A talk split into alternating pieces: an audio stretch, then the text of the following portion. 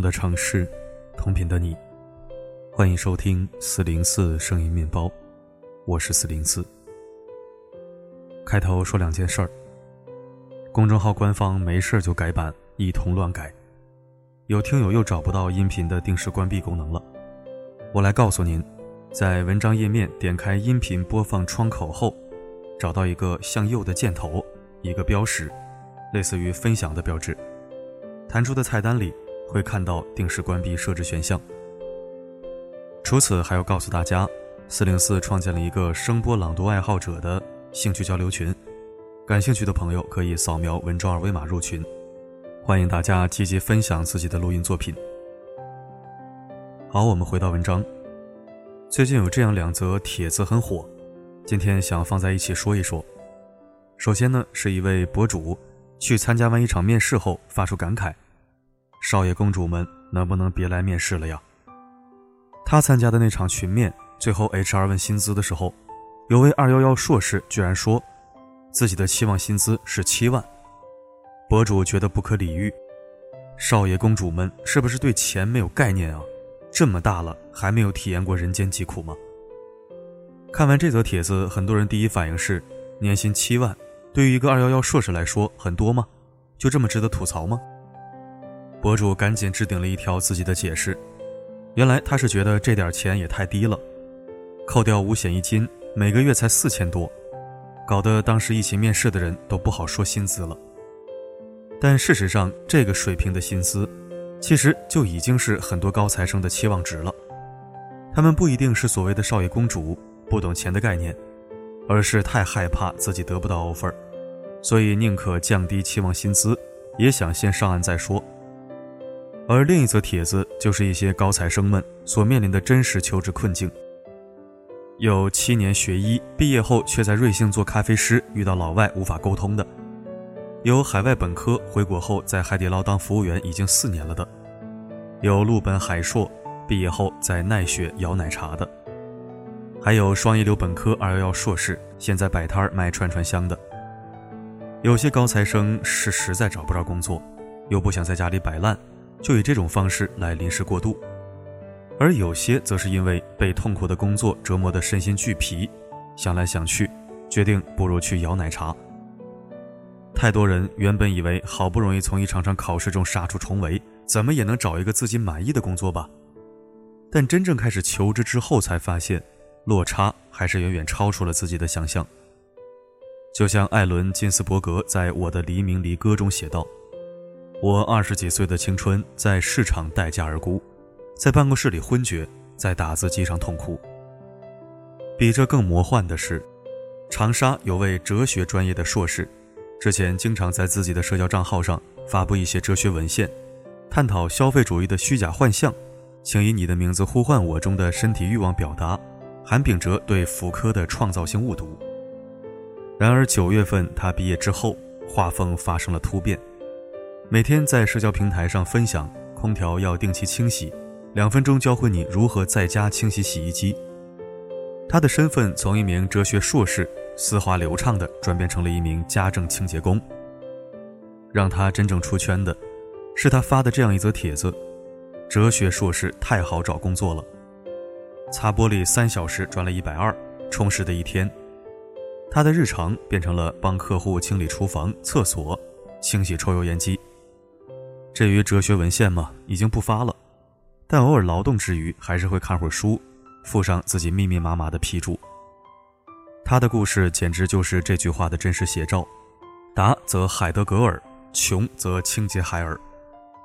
而他的评论区下面挤满了无数所谓天坑专业的高材生们，毕业后找不到工作的血泪史。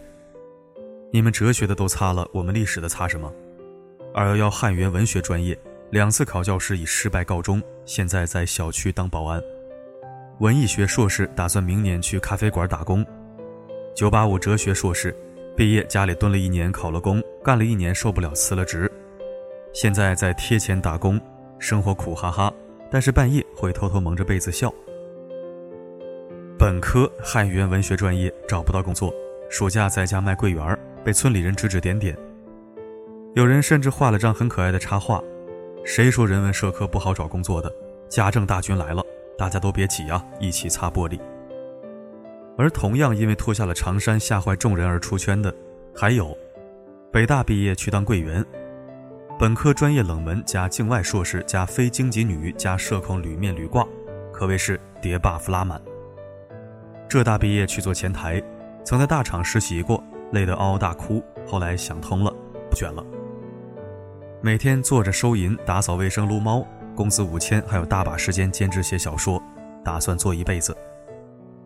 很多人不明白，自己明明是为了找到更好的工作，才花了几年时间去沉淀自己、考研、提升学历、进修，然而却不知不觉中变成了今年无人问津的阳光玫瑰，躺在大减价九点九一斤的大促纸牌下，被买家上下打量、反复挑选。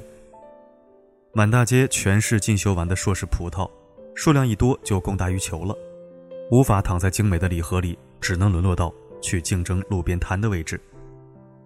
想不通的他们在图书馆门口排起了长队，一边找工作，一边准备着考证、考公、考编，渴望上岸。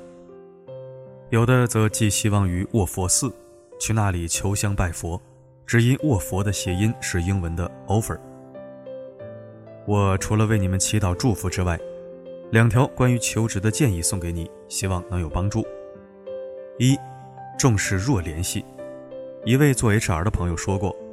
好的资源不会流通到市场上，一些性价比很高的工作，往往都是通过一些野路子找到的。这就是重视链接、弱联系的重要性。所谓的弱联系，就是交往没那么频繁、情感密度较低、熟悉程度较低的关系。弱联系提供给你的信息之所以有价值，是因为他们活动的圈子与你不同，所以信息来源更有差异。社会学家马克·格兰诺维特就做过一个研究，结果显示，一百个找工作的人当中，有五十四个人是通过个人关系找到工作的，只有不到一半的人是投简历找到的。所以啊，有时间不妨去和经常被你忽略的泛泛之交交流一下，也许会分享给你颇具启发的高质量信息，以及意想不到的机遇。二，学会多维竞争。所谓多维竞争，就是基于多个维度以形成综合竞争力的竞争策略。就像知名漫画家亚当斯，原本只是一个普通的办公室白领文员，后来他每天凌晨四点钟就起来画画，待到上班时间就赶去单位工作，同时每天还在博客上写作。他将自己的画画、讲笑话、熟悉办公室政治的优势结合在一起，创作了《呆伯特漫画》。他的漫画后来同时在六十五个国家使用二十五种语言，被超过两千家报纸转载，获得了巨大成功。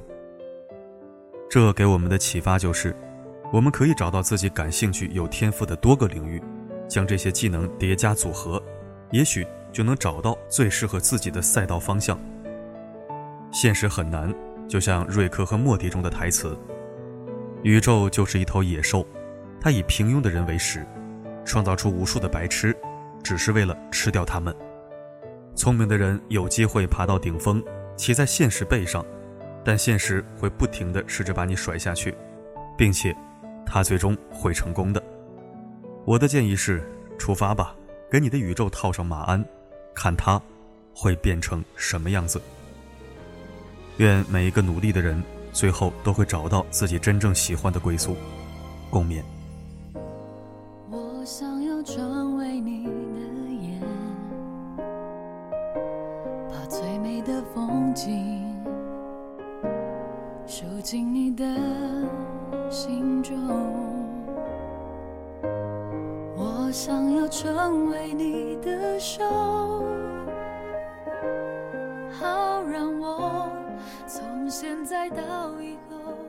感谢收听。啊，现在这个形式确实要变通一下。孔乙己的长衫该脱就得脱，不然真的就毫无用武之地了。常言道：“君子固穷，文人酸臭。”但是人总要吃饭，只要不是危害人间、伤风败俗，为了生存去拓展活路，并没有什么错。世道也好，形势也罢，一切都是注定和必然顺势而为才能存活。好了今天的文章就分享到这儿我是四零四不管发生什么我一直都在。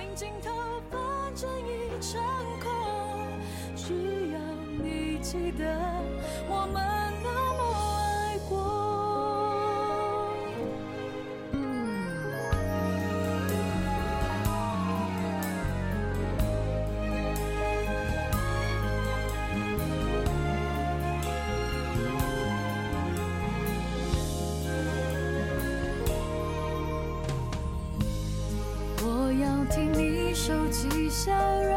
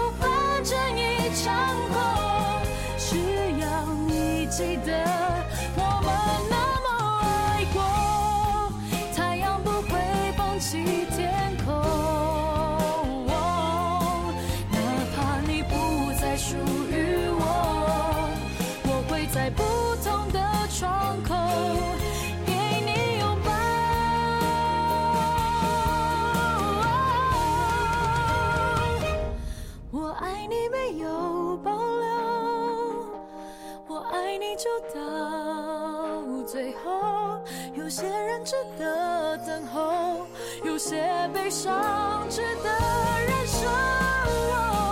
我爱你不是冲动。